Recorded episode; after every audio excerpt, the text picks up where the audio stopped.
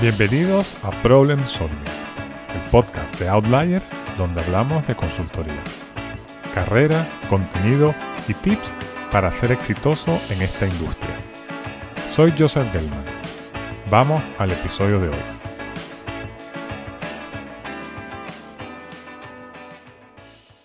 Llevo más de 40 episodios hablando de todo lo bueno que tiene la consultoría y dándote tips para que triunfes en esta profesión. Por eso, hoy quiero hacer un episodio un poco diferente, donde te voy a contar el bullshit que a veces existe en esta industria para que lo puedas identificar. Para ello, te voy a hablar de tres aspectos. Primero, la falta de aporte de valor al cliente. Segundo, el excesivo enfoque comercial.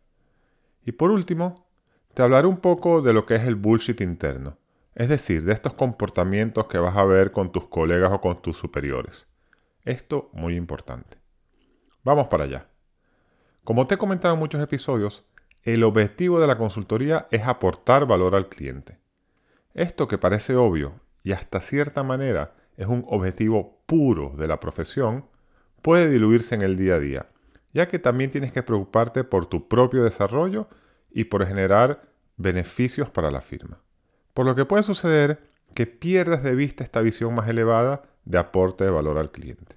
El reflejo más común de que has entrado en bullshit en este aspecto es que dejas de ser analítico y te dedicas a decir lo que la persona del cliente que te ha contratado quiere escuchar.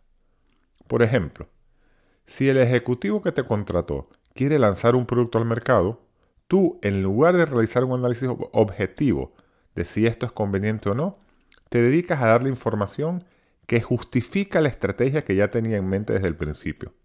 Es decir, te está utilizando para que apoyes lo que él quería hacer, inclusive desde antes de contratarte el proyecto. Otro caso parecido es que tú hayas definido unas hipótesis de partida y que a lo largo del proyecto, en lugar de buscar la respuesta óptima, te dediques a justificar tus hipótesis iniciales, bien sea porque de cierta manera es lo que le has prevendido al cliente, o simplemente porque eres testarudo y te gusta tener razón. Esto sucede muchísimo. Estos dos casos son muy claros y representan un dilema principalmente ético. Estás dando una respuesta conveniente pero no óptima. Así que en definitiva, estás quedando bien parado a corto plazo, pero no estás aportando valor real y a largo plazo tu cliente va a sufrir las consecuencias. Como todo dilema ético, aquí la solución es recordar lo que es tu obligación como consultor y no caer en estos atajos. Es decir, piensa en el largo plazo y siempre piensa en qué es lo que realmente le aporta valor al cliente. Sin embargo, hay ocasiones en las cuales identificar la falta de aporte de valor no es tan obvio. Es decir, son situaciones en las cuales no estás aportando el valor que deberías al cliente, pero no te das cuenta de que esto está sucediendo. El ejemplo más común es cuando estás en un proyecto donde haces muchísimas entrevistas internas y todo el mundo en la organización del cliente tiene una serie de ideas preconcebidas y están todos muy de acuerdo con lo que es la solución. En ese sentido, tú te metes en la organización y te resulta difícil ver otras opciones ya que todo el mundo te está diciendo lo mismo. Esto también pasa cuando tienes una relación muy estrecha con el cliente. Trabajas tanto con él o con ella que ya eres casi de la organización y empiezas a ver todo con los ojos de un ejecutivo y no como lo que en realidad eres, un consultor externo. En esta situación, si bien no estás actuando de mala fe como en los primeros dos ejemplos, el resultado es igualmente negativo. Para evitarlo, tienes que siempre enfocarte en el problem solving y cuestionarlo todo, especialmente en esas situaciones cuando ves que todo lo que propones es fácilmente aceptado por el cliente. Esto es una muy buena indicación de que estás en este problema. Sé incisivo, sé estricto en tu proceso de trabajo y cuestiónate siempre tus recomendaciones. Por ejemplo, una cosa que puedes hacer es compartir tus recomendaciones con otras personas de la consultora que no trabajen directamente con el cliente, ya que estos podrán darte una visión objetiva de que si lo que estás recomendando tiene sentido o si estás básicamente diciendo lo que el cliente quiere escuchar. El segundo punto de bullshit que quiero compartir es el excesivo enfoque comercial. Mira, esto es complicado, ya que en muchos episodios te he explicado cómo el crecimiento se logra mediante el establecimiento de relaciones estrechas con los clientes que deriven en que una misma organización pueda comprarte varios proyectos. Es decir, el esfuerzo comercial en consultoría no funciona si el cliente solo te compra un proyecto. Quieres establecer relaciones cercanas que generen repetición de proyectos. Esto es un gran dilema, ya que por una parte tienes que vender, pero por otra tienes que asegurarte de no anteponer tus intereses comerciales al éxito del cliente. Te voy a dar algunos ejemplos reales de cómo el excesivo enfoque comercial puede interponerse en que le aportes valor al cliente. 1.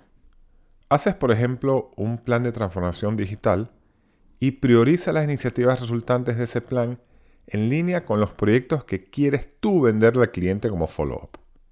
Esto es más común de lo que crees. 2. Asumes proyectos para los cuales no tienes las capacidades óptimas, pero igual te lanzas a la piscina cuando en realidad lo que tendrías que hacer es haber recomendado a otra consultora que tuviese las capacidades necesarias. 3. Y quizás el peor caso. Convences al cliente de hacer un proyecto que en el fondo sabes que no le va a aportar valor, pero que a ti te va a aportar unos fees muy buenos. En estas situaciones estamos de nuevo ante un dilema ético y moral. Y si bien hay muchos socios de consultoría con el colmillo muy afilado, mi recomendación es que no vendas nunca cosas que pienses que no le van a aportar valor al cliente. Y también que solo te embarques en proyectos para los cuales tienes las capacidades y sabes que los puedes ejecutar de manera óptima. Mira, aquí los grises son peligrosos, ya que te llevarán a moverte rápidamente del blanco al negro. Hasta ahora te he hablado del bullshit de la consultora hacia el cliente, pero antes de terminar, quiero hablarte del bullshit interno dentro de la consultora. Esto es algo que tú puedes sufrir. Te lo cuento para que estés preparado y no te dejes engañar. Te hago una pequeña lista. El bullshit interno es lo siguiente. Gente que habla mucho de sus logros y se atreve a decir que ellos están en el fast track y que les viene una promoción. De estos te vas a encontrar un montón. Gente que habla constantemente de dinero y de temas materiales. Gente que dice y proyecta estar siempre muy ocupado y que nunca tienen tiempo para ti. Estos son estos que te transmiten un poco de angustia, que están corriendo de un lado para otro, que se les ve sofocados y que lo dicen todo el tiempo. Uy, es que tengo que hacer esto, que estoy muy ocupado. Gente que habla de otras personas y se compara con ellas en cuanto al desempeño. Y claro, siempre dirán que ellos son mejores. A estos te digo que en general les va a ir mal y gente que repite frases comunes de la jerga de la industria, pero que nunca aporta ideas propias. Mira, cuando veas esta gente que te estoy describiendo, aléjate de ellas, ya que te puedo garantizar que a largo plazo no les va a ir bien en la carrera.